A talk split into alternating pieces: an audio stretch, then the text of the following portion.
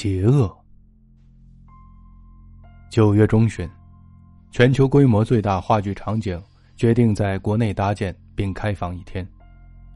不是以售票形式开放，而是主办方将名额散发给不同的大学，经过大学筛选出合适的人选，免费参观。这份极具诱惑性的消息刚一发出，就引来所有同学的围观。子欣，我们几个一起去看场子吧。我从学校搞到几个名额。正在沉浸于画画的徐子欣突然被打断。说话的人正是他参与的话剧社团主席杨冰，同行的还有他女友于木子，社团副主席张小雅，以及新入社的两个朋友钟元海、李文超。子欣反应过来后，表现的很兴奋，立即就答应了。但是他突然意识到。因为沉迷于自己未完成的画作，已经很久没有关注新人的事情了。他在社团类似于助理的位置，任何事都有他的影子。主席、副主席很是喜欢他不求回报的付出，他也是比任何人都关注新人的动态。一是因为受到朋友的怂恿，为了找男友；二是他真的很喜欢认识新人。对于他来说，朋友永远都是新的好。可是，名额都被我们占了，你不怕引起公愤吗？好像名额也不够我们几个都去吧。徐子欣用一种好像主席一定会带他去的样子，看了一眼旁边的两个新人。张小雅赶忙安慰道：“哎呀，放心吧，这么大个话剧场景，名额不够，我们就浑水摸鱼进去。”徐子欣一边说着这样不太好。一边又隐隐鼓励，最终还是说定了，好似所有人都在请求他一样。场景开放时间一转眼就到了，徐子欣已经和钟元海、李文超打成了一片，三个人表现的十分亲密暧昧。一旁的玉木子打趣的告诉他们：“哎，我刚看到场景开放的时间到凌晨零点，可以尽情的玩了。不过某些人好像不需要来。”都不和我们说话。徐子欣不以为然。进场的时候，他们果然被拦了下来。面对严密而且身材高大的保安，他们很快就放弃了浑水摸鱼的想法，退到一边商量起来。商量的结果，就是要徐子欣和李文超退出。徐子欣没想到，搞半天自己居然也是凑数的那一个，瞬间气不打一处来，大声嚷道。主席，你什么意思啊？我是因为你们才来的，现在我作业没做完，你又要赶我走，那新人也有很多机会啊，为什么让我委屈？你这样说的话，我当然不能接受。这时候，两个新人变得沉默起来，完全不敢出声，其他人竭力想要抚平他的情绪，都被他回绝的哑口无言，最终都抵不过徐子欣当街大吵大闹，让两个新人回去了。剩下的三人也因为徐子欣闹脾气，开心不起来。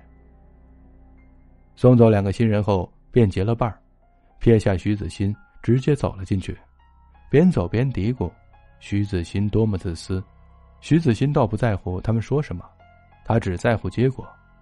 既然争取到了机会，便开开心心的进去了。场景的确很大，搭出来让人身临其境。尤其是在灯光的配合下，一切变得那么真实。徐子欣看得仔仔细细，每个道具陈设都让他兴奋。但是由于活动很火热，来参观的人数数不胜数，每一处停留的时间都有点不够用。大约在他们看了两个小时左右，突然场内的灯光全部关闭，成了黑漆漆一片。场内的人开始喧哗，议论纷纷，有的甚至大吵起来。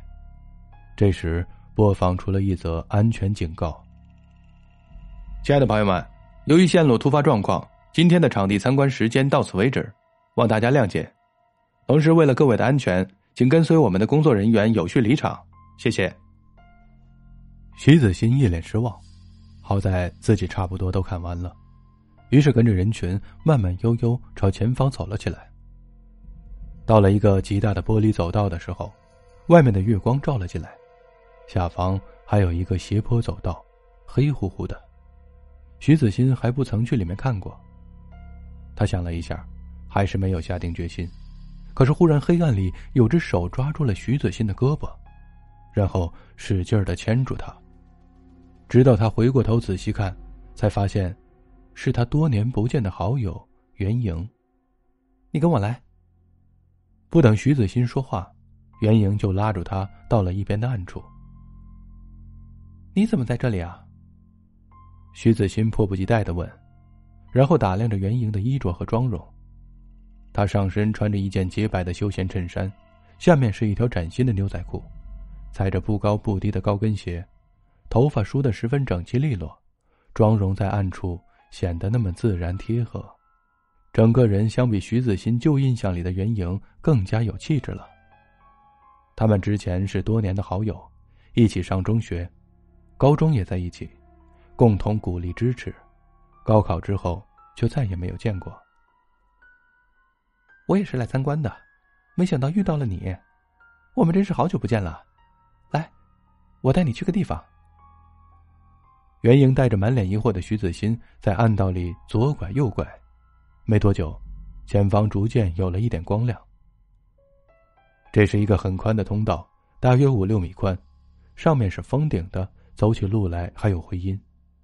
走道虽然很宽，但道路两边堆了不同的垃圾，剩下歪歪扭扭，工人走的地方不过一两米宽。他们走了大约十五分钟左右，到了旁边一扇大门门前。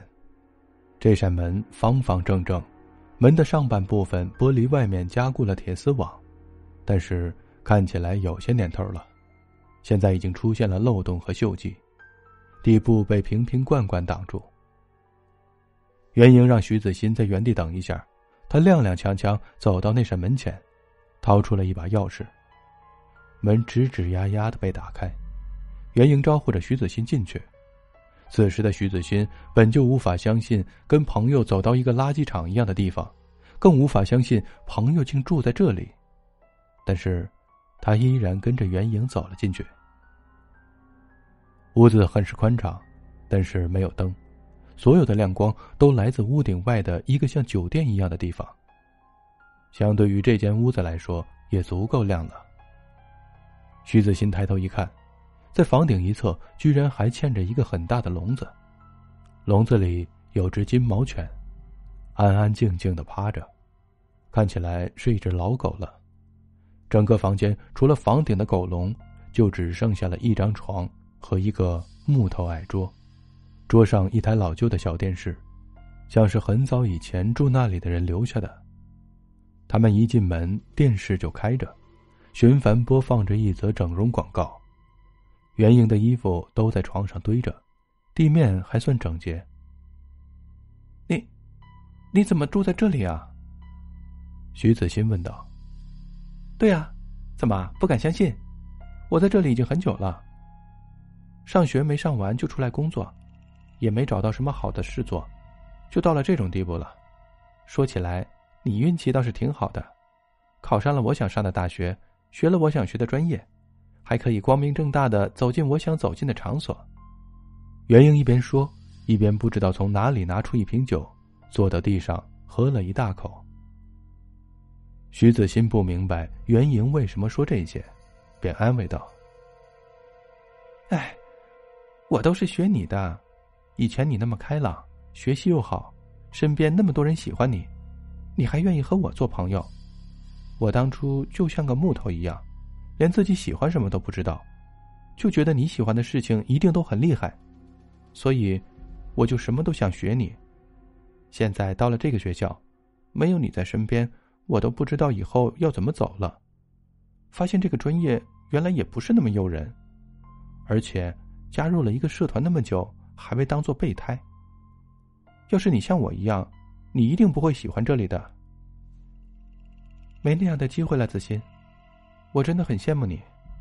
不对，是嫉妒你。我其实找了你很久，在这里能碰见你，实在太幸运了。袁英停顿了一下，继续说：“知道吗？我最近攒了一笔钱，想要做一番大事。我不知道能不能成功，居然有点害怕。”你能鼓励我一下吗？是吗？那好啊，有钱可以赚，想干什么就干什么。你是打算自己当老板吗？徐子欣一向羡慕可以自力更生的人，听袁莹这么一提，他又感觉袁莹不是那么可怜了，便试探起来。差不多吧，我是想再拼一把，最后掌握一下自己的命运。